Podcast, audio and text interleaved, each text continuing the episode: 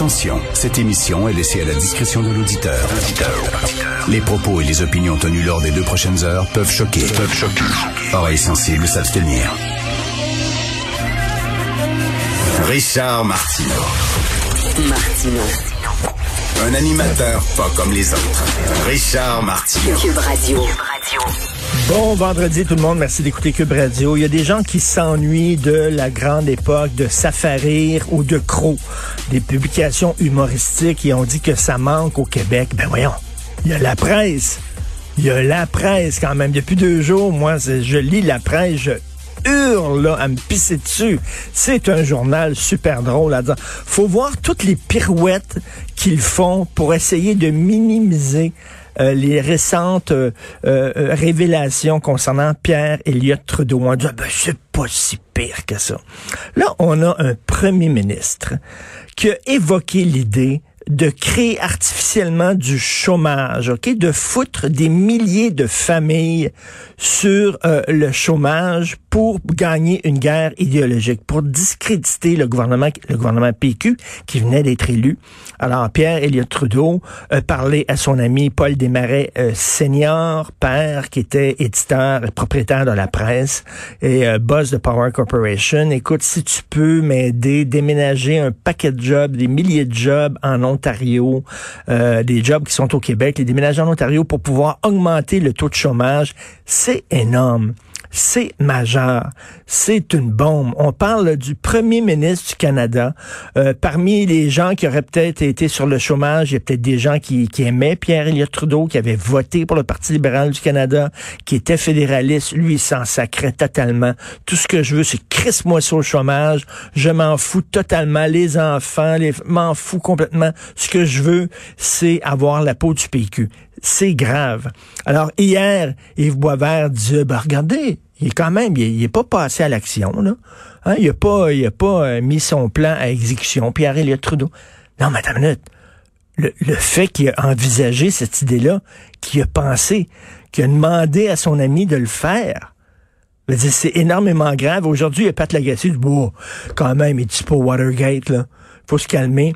Et il dit, si on n'en a pas parlé hier dans la presse, parce qu'on n'était pas au courant de la nouvelle, on l'a pas vu passer.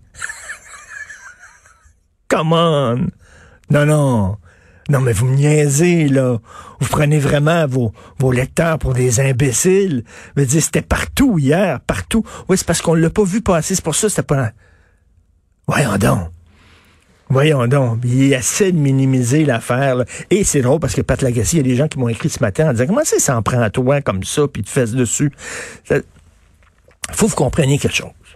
Sur Pat Lagacé, vraiment, il y a une obsession envers moi. Il est obsédé par moi. Il se réveille la nuit puis il pense à moi. Bon. Le problème avec Patrick, puis il faut le comprendre, puis moi je le comprends, puis je, je, je me mets dans sa peau puis je le comprends. Il veut faire partie de la gang. Tu comprends?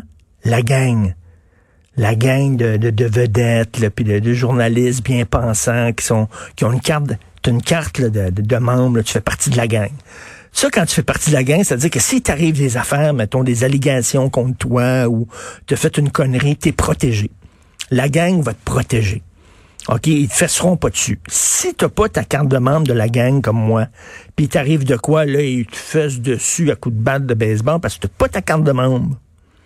Fait que là, Pat Lagacé, dans sa gang, il a travaillé avec moi pendant de nombreuses années au franc-tireur. Fait que les gens se disent, Hum, hum, est-ce qu'il est vraiment digne d'appartenir à notre gang? Fait que de temps en temps, Pat, il doit me fesser dessus pour montrer que il fait partie de la gang puis il est digne de leur amour.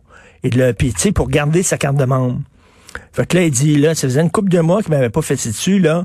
Un matin, il sort son bat de baseball, il me fesse dessus. Fait que là, ils vont dire, OK, c'est correct, Pat. Parfois, on va renouveler ta carte de membre. Probablement, c'était, c'était la, la, la, la période pour renouveler la carte de membre, pour faire partie de la gang.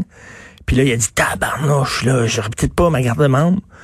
Fait qu'elle m'a fessé sur Richard, bing, bing, bing, fessé sur Richard. Fait que, bah, il a sa carte de membre pour une autre année. Fait que, comprenez-le, là. Comprenez-le. Je ferais peut-être la même chose. Euh, pour lui. Donc, c'est pas méchant. C'est qu'il veut faire partie de la gang. C'est important. Euh, je comprends. C'est comme un genre d'assurance. Hein, c'est comme une compagnie d'assurance qui t'assure. Alors, tu peux dormir tranquille en disant, si jamais il m'arrive de quoi, je fais des conneries, je suis sous un soir, tout ça, ils vont me protéger. Ça va être le fun. Moi, j'ai pas, j'ai pas ma carte de membre de la gang. Parce que pour avoir la carte de membre de la gang, il faudrait que je me fesse dessus. Vous comprenez? Faudrait que je prenne un bat de baseball puis me le cogner dans le front pendant une couple de fois pour faire partie de la gang, ça serait un petit peu, un petit peu niaiseux. Ou alors tu, tu, tu fais sur Mathieu Boccoté, c'est bon ça. Ah, je devrais faire ça. Je devrais dire que Mathieu Boccoté, il est pas bon, puis c'est un fasciste, puis un réactionnaire, puis j'ai eu honte de l'avoir dans mon show régulièrement, puis je demande pardon, puis là ils vont peut-être dire ah ça c'est bon. Peut-être que je pourrais peut-être pas avoir ma carte de membre gold, mais je pourrais peut-être être comme euh, tu sais euh, être accepté comme sympathisant sympathisant de la gang. Oui, ça, ça serait bon, ça, je ferais ça. Bon. Les employés de, vous savez que les employés de Radio-Canada ont dû suivre une formation euh, pour euh, euh, pour qu'ils soient sensibles au racisme et pour qu'ils soient sensibles aussi à l'importance de la diversité. Ils ont dû suivre une formation, tous les employés de Radio-Canada, puis c'est comme des petits bonhommes, là. Ça durait une heure, une vidéo avec des petits bonhommes, puis ils réfléchissez à vos préjugés. Avez-vous des préjugés? Avez-vous des privilèges? Vous êtes blanc? Vous faites partie des privilégiés. Prenez quelques secondes pour réfléchir à vos privilèges. Donc, ils ont tous fait ça, les employés de Radio-Canada. Et là, c'est Coca-Cola. Coca-Cola. Tous les employés de Coca-Cola ont dû suivre une formation pour leur apprendre, tous les employés blancs, pour leur apprendre à arrêter de d'être blancs, à être moins blancs. Je vous dis, c'est pas une joke, là. C'est une formation pour leur apprendre à être moins blancs. Fait qu'il il, leur disait, entre autres, vous savez, quand vous êtes blanc, vous faites partie des privilégiés, donc réfléchissez à ça. Euh, arrêtez euh, de, toujours parler, écoutez. Parce qu'on sait que les blancs écoutent pas. Les blancs, c'est rien, ils sont, ils sont centrés, ils savent tout, ils connaissent tout, puis écartent tout le monde, les blancs, puis tout ça, alors que les, les personnes racisées écoutent. Alors les blancs écoutent pas, donc on disait, apprenez à écouter davantage, opprimez moins. Opprimez moins les gens qui sont autour de vous, parce que les blancs ce sont des oppresseurs par la couleur de leur peau. Tu viens au monde blanc, tu es un oppresseur. Alors, euh, dans la formation Coca-Cola, on disait arrêtez d'opprimer les gens et essayez de rompre avec votre solidarité blanche. Essayez de rompre avec votre solidarité blanche. C'est-à-dire que les, Blancs, on se nous autres. On se tout le temps nous autres. Nous autres, pour être amis avec nous autres, faut que tu sois blanc. Les Blancs, c'est que des Blancs. On est même, on est raciste. Non, mais ça se peut-tu? C'est une formation. Ça, il y a un mot pour ça. Racisme. Dire qu'une personne se comporte de telle façon parce que sa couleur de la peau est telle, il y a un mot pour ça. C'est du racisme. On ferait ça pour les Noirs. Les Noirs sont comme ça. Les Noirs, ils parlent trop, ils écoutent pas. Les gens diraient, ça pas de mot du bon sens.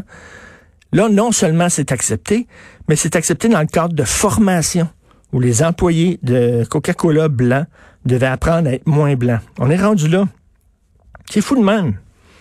Complètement débile. Mais là, avec ce que je viens de dire, moi, je n'aurais pas, pas ma carte de membre de gang. Qu'est-ce que m'a faire? Vous écoutez Martineau.